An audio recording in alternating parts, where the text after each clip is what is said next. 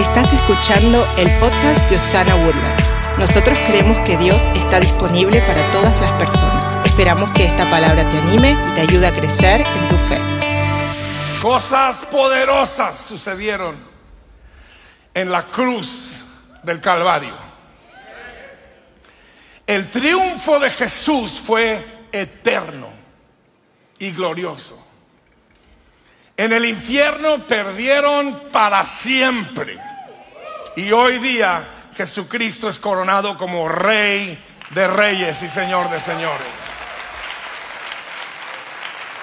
Cosas maravillosas sucedieron en el triunfo de la cruz. Hablamos mucho acerca de que nuestros pecados fueron para siempre perdonados. De que Jesucristo descendió y tomó las llaves. Y hoy día Él es el Señor de todo. Y tiene en sus manos las llaves de todo. Él es victorioso. Se sentó a la diestra de Dios el Padre y hoy día Él está intercediendo por nosotros. Cosas maravillosas sucedieron en la cruz del Calvario. Voy a hablar acerca de dos de esas cosas que sucedieron, de las que no hablamos mucho.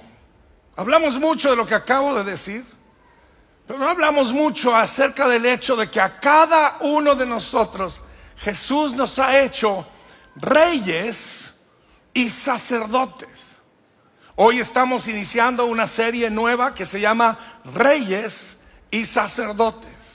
Y tengo el privilegio de iniciar esta primera enseñanza acerca de reyes y sacerdotes. Y creo con todo mi corazón que es una de las cosas que lo va a ayudar a usted a caminar con seguridad en la vida, a levantar el rostro entendiendo quién es usted a la luz de lo que Jesucristo ha hecho en la cruz del Calvario por usted. Y cómo es que usted se puede comportar en este mundo y en esta sociedad, entendiendo que usted no es cualquiera, usted es rey y usted es sacerdote por medio de Jesucristo.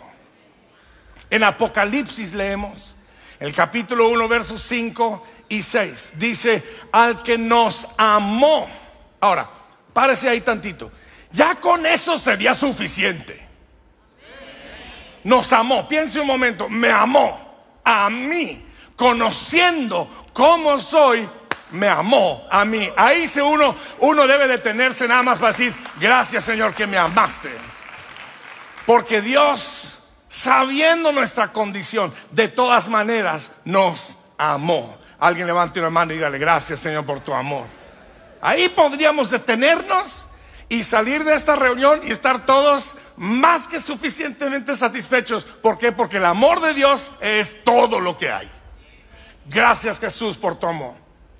Pero no nada más hizo eso, dice, nos amó y nos lavó de nuestros pecados con su sangre. Párese ahí un segundito y dígale, gracias Señor por haberme perdonado de todos mis pecados. Con eso sería suficiente salir de aquí satisfechos y felices. ¿Por qué? Porque nuestros pecados han sido perdonados para siempre, han sido borrados. Dios ya no nos ve con el pecado encima, nos ve con la sangre de Jesús encima. Cuando Él lo mira a usted, lo ve con la sangre preciosa de Jesucristo que pagó por cada pecado pasado, presente o futuro. Sus pecados han sido perdonados. Alguien esta mañana se va a emocionar, no sé quién va a ser. Ya con eso sería suficiente. Pero como si fuera poco esas dos cosas, el amor de Dios y el perdón de nuestros pecados, todavía nos regala lo que sigue. Verso 6. Y nos hizo reyes y sacerdotes para Dios, su Padre. A Él sea gloria e imperio por los siglos de los siglos. Y todos digan conmigo, amén. Nos hizo reyes y sacerdotes. Dos funciones, dos cargos, dos oficios muy importantes que tenemos en Cristo. El ser rey y ser sacerdote. ¿Qué es un sacerdote? Lo primero que quiero quitar de su mente es el cuadro que cuando todos oímos sacerdote, o bueno, la mayoría de nosotros, cuando oímos sacerdotes, pensamos en un hombre vestido en una sotana negra, con un cuello blanco y un escapulario colgando de su cuello. Bórrese de la cabeza esa imagen. ¿Listo?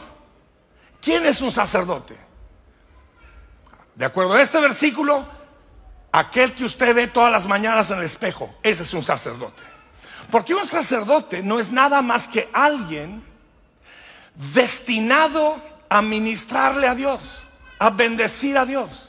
Es alguien que ha sido separado con el fin de ministrar a Dios. Alguien atento a Dios. Alguien que recibe dirección espiritual. Alguien que recibe instrucciones de parte de Dios.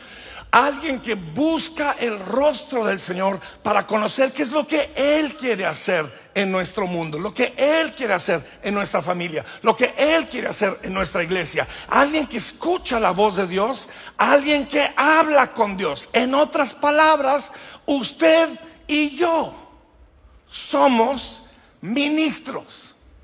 Ahora, ¿Por qué digo que es tan importante entender esto? Porque esto puede cambiar su manera de vivir. Cuando usted entiende que usted es un ministro.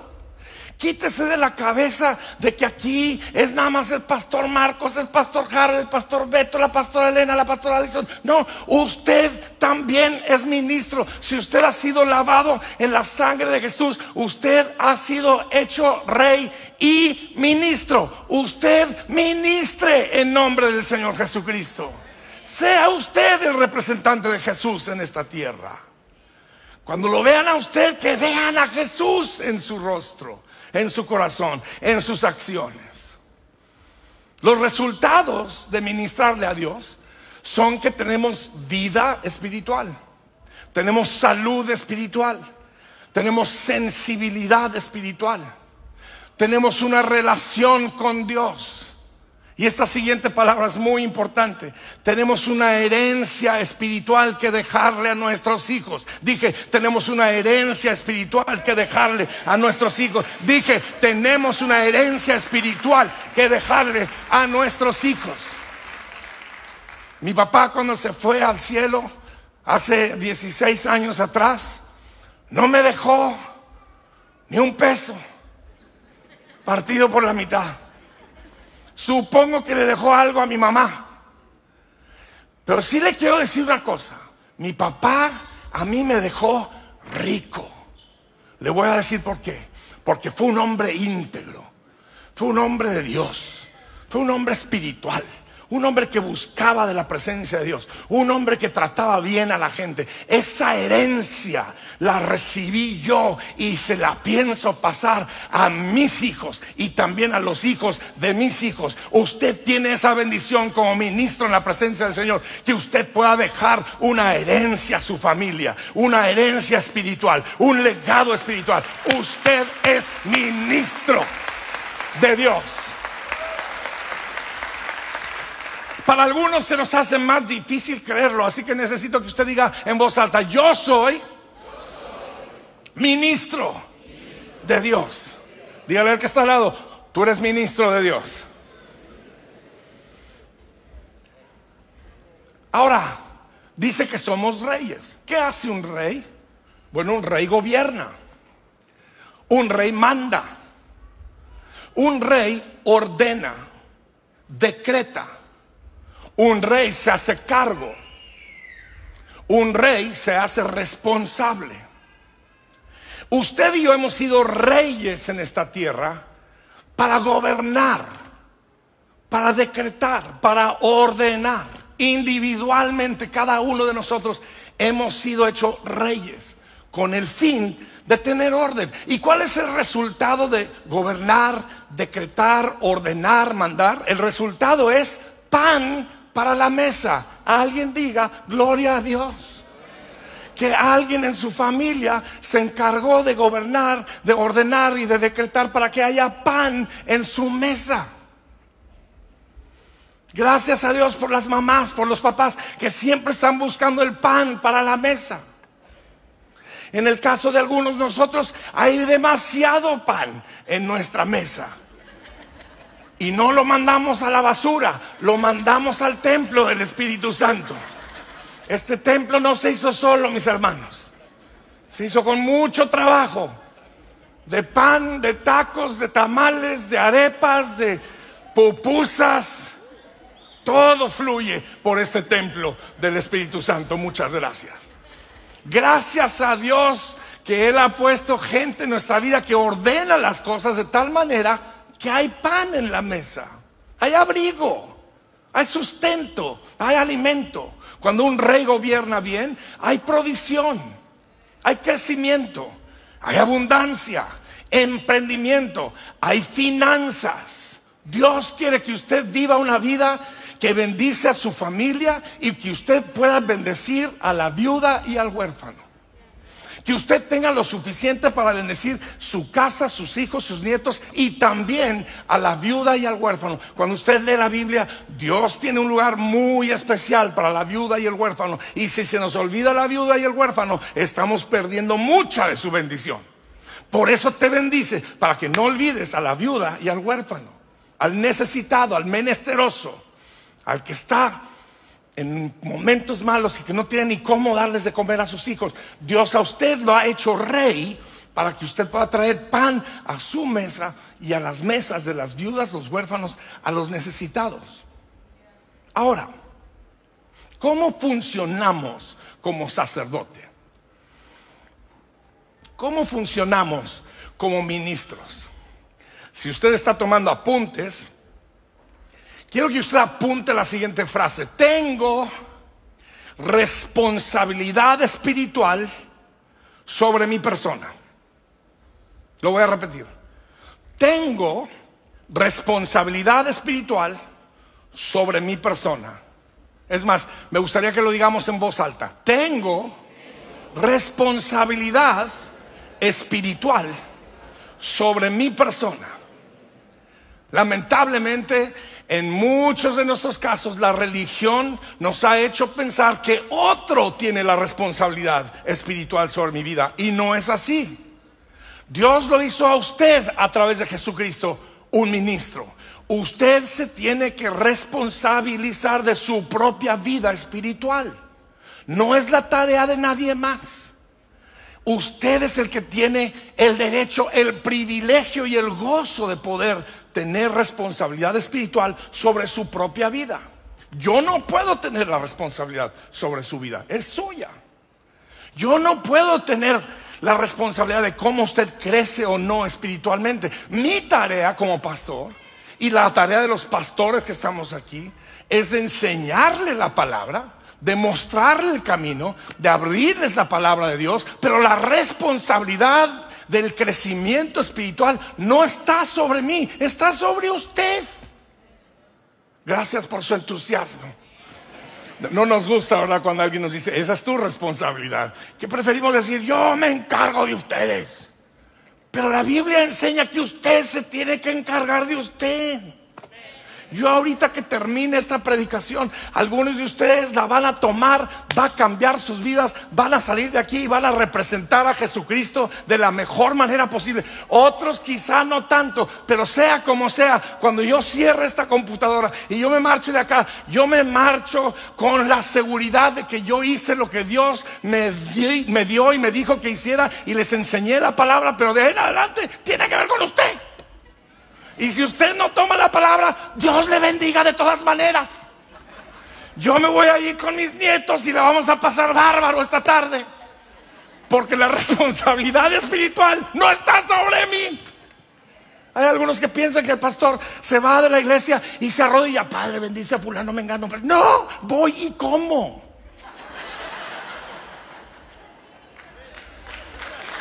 Porque es la responsabilidad suya.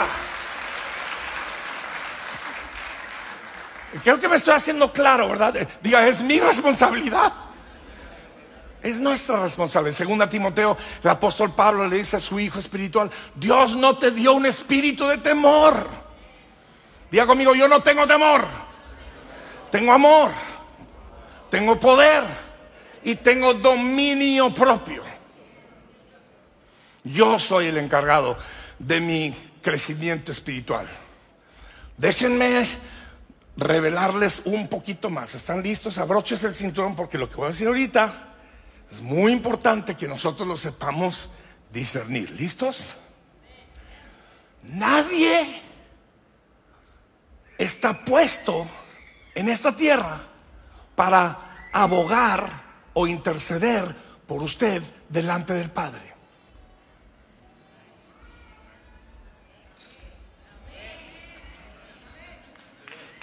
¿Por, qué los, ¿Por qué me estoy esperando tantito? Porque por mucho tiempo nos han dicho que otro o otros o otra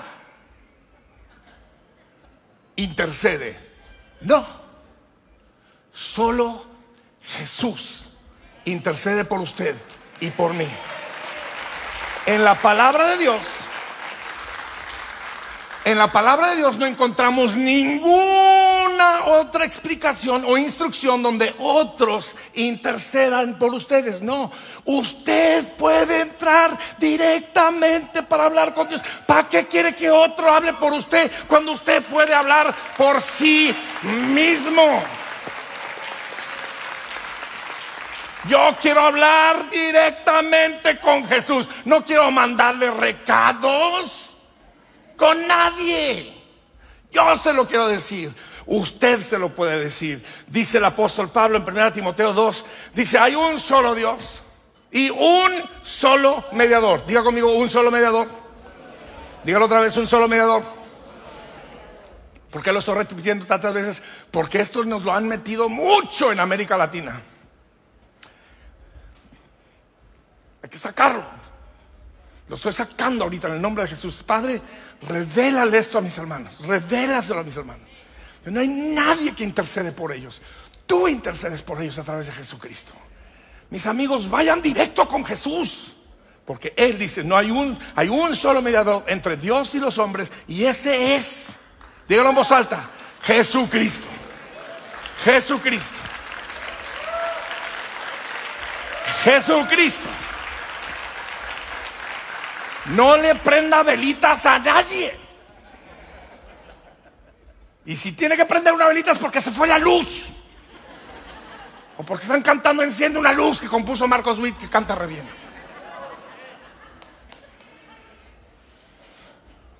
Usted puede entrar confiadamente al trono de la gracia. Usted. ahora, yo entiendo cuando viene y me dice, pastor, ore por mí. Con mucho gusto, oro por usted. Pero usted tiene la responsabilidad de entrar personalmente y decir, Dios, aquí estoy, aquí estoy.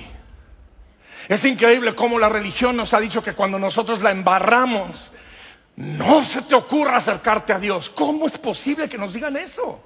Yo he escuchado hombres que dicen, no, es que me da mucha vergüenza porque yo cometí un error y yo creo que Dios está enojado conmigo. Quiero decirte, Dios no está enojado contigo. ¿No me oyeron? Va de nuevo. Dios no está enojado contigo. Dios te ama, te ama tanto que dio a su Hijo para morir en la cruz por tus pecados. Así te ama. Está esperando que vengas a hablar con Él.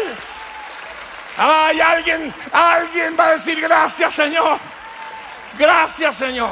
Dios no está enojado contigo, Él está esperando que entres le cuentes. Es más, entre más feo lo has embarrado, más rápido corre a los pies de Jesús. Dice Hebreos capítulo 4, verso 16, acerquémonos confiadamente, diga conmigo esta palabra, confiadamente, al trono de la gracia, para alcanzar que misericordia, ¿cuántos necesitan misericordia esta mañana? Hay misericordia disponible para cada uno de ustedes. Lo voy a decir de nuevo. Hay misericordia disponible para cada uno de ustedes. Hay misericordia esta mañana disponible para cada persona. Hombre, mujer, niño, niña, joven, señorita. Hay misericordia disponible en el trono de la gracia. Dice y hallar gracia para el oportuno socorro. Justo cuando usted necesita gracia y misericordia, corra al trono de Dios. Usted como ministro. ¿Quién lo hizo ministro? Jesús. ¿Quién lo hizo ministro? ¿Quién intercede por usted? Corra al trono de la gracia. Mire, cuando al inicio de este mensaje le dije que este mensaje tiene la manera de cambiar su vida para siempre es por esto. Usted se puede, se puede ir de aquí seguro de quién es usted. Camina confiado, soy hijo. ¿Cuántas veces ha visto usted un hijo preocupado porque subió el pan? O porque subió la gasolina. O porque subió el kilo de huevos. Y el niño viene, papá, ¿habrá huevos que comer? Vi en las noticias que subió. No. El niño entra y dice, ¿qué hay de cenar? Quiero cenar.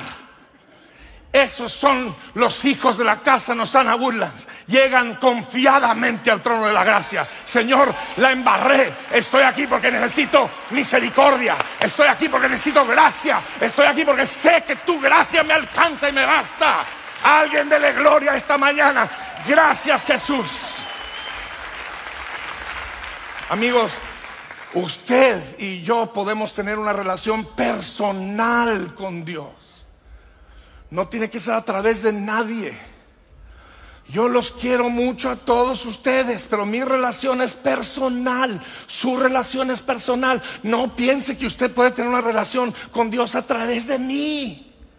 Qué bueno que vengan y escuchen la palabra. Es más, los felicito por haber venido a escuchar la palabra esta mañana porque va a cambiar su vida para siempre. Pero usted busque a Dios, porque dice en Hebreos 11, verso 6, que Dios recompensa a los que buscan. Eso quiere decir que hay una recompensa para usted por haber venido esta mañana a buscar de Dios. Lo voy a decir de nuevo. Eso quiere decir que hay una recompensa para cada uno de ustedes por haber venido esta mañana a buscar de Dios. Hay una recompensa. Muchos de ustedes vinieron de lejos. Aquí en Houston manejamos una hora para ir a comer a un restaurante. ¿Cómo no podemos manejar un poquito para venir a la casa de Dios? Eso Dios lo recompensa.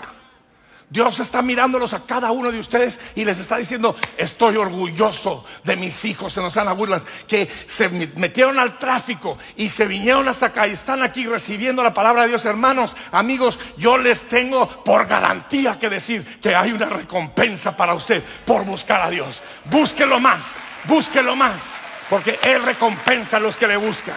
Ahora,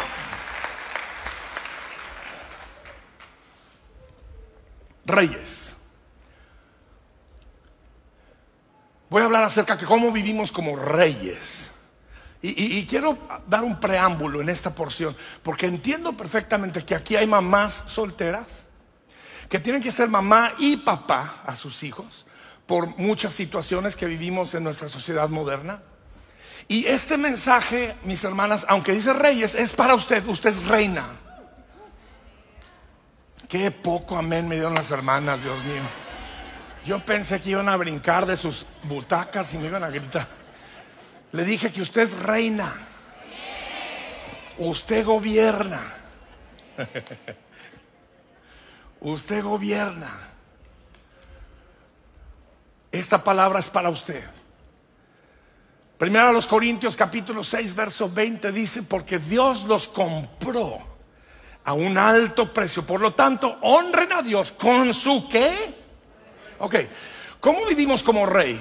Vivimos como rey honrando a Dios con nuestro cuerpo, con nuestro físico, con nuestro estado mental, con nuestro estado emocional. Es responsabilidad física, personal. Mi cuerpo, dice otro versículo, es el templo del Espíritu Santo. Por eso yo le estoy haciendo un templo grande, para que él pueda estar bien cómodo y moverse y estirarse y pasearse adentro de este gran templo que le estoy construyendo. Alguien dele gloria a Dios porque veo que varios otros también están conmigo construyéndole un tremendo templo.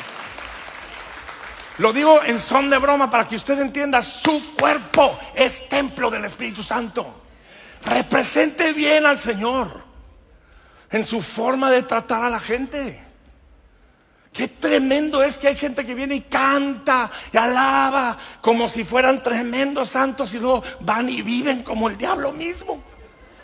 Tratan mal a todo el mundo, estafan a todo el mundo, mienten, chismean, murmuran, se quejan. No en Osana Woodlands, somos templo del Espíritu Santo. Usted es rey, vaya y compórtase a la altura de un rey, de una reina, por favor. Cuando salga de aquí hoy, sea amable. Trate bien al mesero o a la mesera que le va a servir. Aquí tenemos a muchos meseros que trabajan en restaurantes. Es terrible como a veces la gente los trata. Les andan, corre y corre, sirve y sirve. Y luego van y les dejan un dólar de propina. No, no en Osana Woodlands usted es rey. Sea generoso, sea bueno, sea amable, sonríale a la gente. Peínese los pocos que tiene. Póngase desodorante, lávese la boca. Dios mío.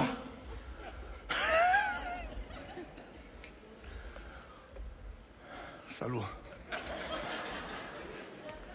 Y pastor se puso muy personal el mensaje. Sí, me, me acordé en días pasados. Me hizo una entrevista a un reportero y se acercó mucho. Y yo, padre, ayúdame con esta entrevista no podía pensar ni en lo que me estaba diciendo porque tenía un aliento de dragón. Eso no representa bien a nuestro Señor. Un rey quizá tenga dos mudas de ropa, pero las tiene bien limpias, bien planchadas, bien arregladas. Quizá tenga tres pelitos, pero los tiene bien peinaditos. Dígame, Pastor Beto. En el caso del pastor Beto no se peina los pelitos, él saca lustre a su cabeza. Romanos capítulo 12, verso 1, me estoy distrayendo, espérenme tantito, voy a regresar a la palabra. Romanos 12, verso 1, por tanto, hermanos, tomando en cuenta la misericordia de Dios. ¿Cuántos le dan gracias a Dios por su misericordia? Ah? Tomando en cuenta su misericordia, les ruego, les ruego. El apóstol Pablo sabe que este es un tema muy importante. Por eso dice, les ruego que cada uno de ustedes en adoración espiritual ofrezca su cuerpo como sacrificio vivo, santo y agradable a Dios. Hay algunos que están haciendo cosas con sus cuerpos que no glorifican a Dios.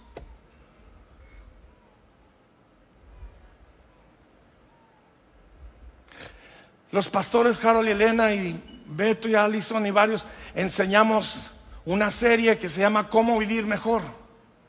Es la serie más larga que he conocido en toda la historia de las iglesias.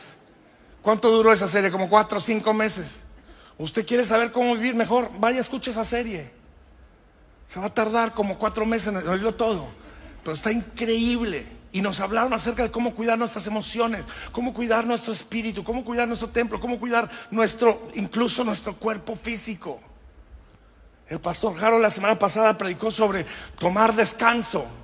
Y sin el conocimiento de la mayoría de ustedes, salió de aquí, agarró un avión y se fue a descansar con su esposa porque este jueves pasado cumplieron ellos años de casados y están celebrándolo descansando ellos dos juntos. Mi señora y yo, la, abuela y, bueno, más la abuela que el abuelo, tienen a los niños para que ellos descansen, para poner en práctica lo que él predicó la semana pasada. Gloria a Dios por nuestros pastores. Gloria a Dios por nuestros pastores.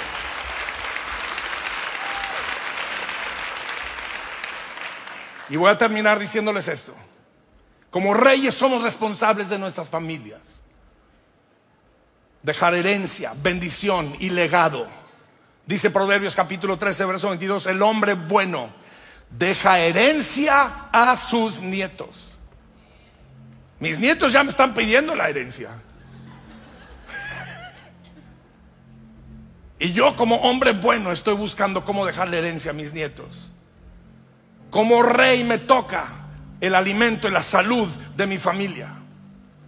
Este versículo que les voy a leer cada vez que yo lo leo me, me vuelve a confrontar. Tremendo. Primera Timoteo capítulo 5, verso 8. Aquellos que se niegan a cuidar de sus familiares, especialmente los de su propia casa, han negado la fe verdadera y, son peores que los incrédulos. Toma. Pero no aquí en Osana Woodlands. Lo declaro por fe sobre su vida. No aquí en Osana Woodlands. Usted cuida de su familia. Usted protege a su familia. Usted alimenta a su familia. Usted bendice a su familia. Ustedes dejarán herencia a sus nietos. En el nombre de Jesús, Dios habrá camino, Dios habrá provisión. Dios te dará más de lo necesario para darles de comer a tus hijos, a tus hijos, a los hijos de tus hijos y a los que están en necesidad, a la viuda y al huérfano. Si ustedes quieren recibir esta promesa, yo estoy profetizando sobre alguien esta mañana. Dios quiere bendecirte. Dios quiere aprovecharse de su gracia, de su misericordia para darte todo lo que necesitas. Si lo recibes, nomás di, amén. Yo lo recibo. Acompáñenme sobre sus pies. Terminando esta predicación tremenda. ¿Cuántos aprendieron algo en la casa de Dios? ¿A cuántos les levantó el espíritu? ¿Cuántos les dio ánimo esta palabra? Levante su cabeza y reciba esta palabra en el nombre de Jesús. Algunos de ustedes dicen, pastor, no entendí del todo el todo, pero lo recibo por fe. Eso vale. Eso vale. Dije, eso vale. Recíbalo por fe. En su momento Dios te abrirá los ojos y lo entenderás plenamente. Pero ahorita recíbelo por fe en el nombre de Jesús. La semana que viene el pastor Harold va a continuar la segunda parte. Y luego después les tengo una noticia tremenda. Yo estoy muy emocionado al darles esta noticia. A lo mejor ya se las dieron, pero el 12 de diciembre va a estar aquí con nosotros mi pastor. Ustedes van a conocer. Se han preguntado alguna vez, ¿quién será el pastor del pastor Marcos? Tengo uno. Bueno, tengo tres. Pero uno de los principales en mi vida se llama Charles Neiman. Él pastorea una congregación chiquita de como 20 mil personas, nada más ahí en El Paso, Texas, y va a estar aquí enseñándonos. Va, él, él va a cerrar este, esta serie de reyes y no se lo va a querer perder porque ese hombre es uno de los mejores maestros de la palabra de Dios que jamás he conocido. Hombre alto, elegante, como sus ovejas.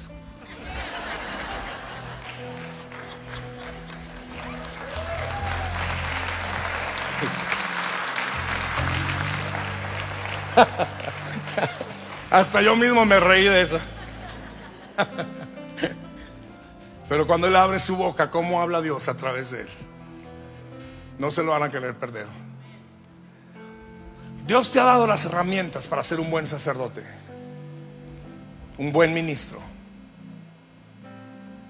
Te ha dado su Espíritu Santo, alguien dele gracias. Te ha dado su palabra santa, alguien dele gracias. Y luego vean esto, por si fuera poco, nos ha puesto una congregación de creyentes, nuestra familia de fe. ¿Saben por qué nos pone en una familia de fe? Para apoyarnos el uno al otro. Les quiero decir una cosa. Aquí hay mucha gente imperfecta que al igual que usted necesitamos ayuda para salir adelante. Es más, si usted está buscando la iglesia perfecta, le tengo malas noticias. No existe.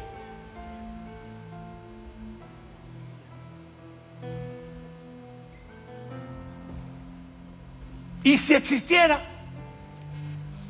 el día de visitarlo usted dejaría de ser perfecta porque llegó usted.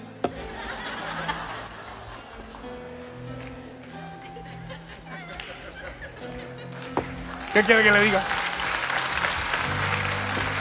Somos imperfectos. Somos imperfectos. Pero somos personas que sabemos que necesitamos tomarnos de la mano de Dios para salir adelante. Y por eso Dios nos ha unido en esta familia que le llamamos Osana Woodlands. Para que usted sea un buen sacerdote en este mundo que tanto lo necesita. Que usted sea un buen rey en un mundo que tanto necesita de buenos reyes y reinas. Dios te ha dado las herramientas para ser un buen rey. Te ha dado su Espíritu Santo, te ha dado su palabra. Te ha dado buenos consejos, buenos consejeros. Hoy Dios te dio muchos consejos muy buenos a través de la palabra de Dios. Para que puedas salir a ser un buen rey. Les voy a pedir un favor muy grande, que cierre sus ojos un momento conmigo. Porque todo comienza con el primer paso y ese paso es poner a Jesús en el trono de tu vida. Si Jesús no está en el trono de tu vida, estás en problemado. Ahí sí. Si tú no tienes a Jesús sentado en el trono de tu vida, por favor ponlo en el trono antes de que salgas de este auditorio. Para que puedas empezar a caminar diferente, a caminar mejor. Es lo primero que tenemos que hacer. Entonces me, me urge preguntarle. Para que usted se pregunte, no para que me responda, pero usted pregúntese, ¿está Jesús sentado en el trono de mi vida? ¿En qué lugar lo tengo a Él? En la sala de mi casa y de mi corazón. Si Él no es primero en tu vida, hoy arreglemos primero ese asunto. Entonces, voy a atreverme a hacerle la pregunta. Si usted nunca ha puesto a Jesús en el centro de su vida, le voy a invitar que lo haga hoy. Yo voy a hacer en un momento una oración que tú vas a repetir. Y con esa simple oración le vas a entregar tu vida entera a Jesús. Ahora quizá hay alguien aquí que diga, Pastor Marcos, yo hace muchos años le di a Jesús mi corazón, pero me enfrié, me, me alejé, no estoy bien con Dios. Bueno, arregla eso. Hoy mismo vuélvete a reconciliar con Dios. Él te está esperando. Él sabe que te alejaste. Él sabe que te enfriaste. Él conoce qué hiciste y no te está echando en cara tus errores. Te está esperando con los brazos abiertos.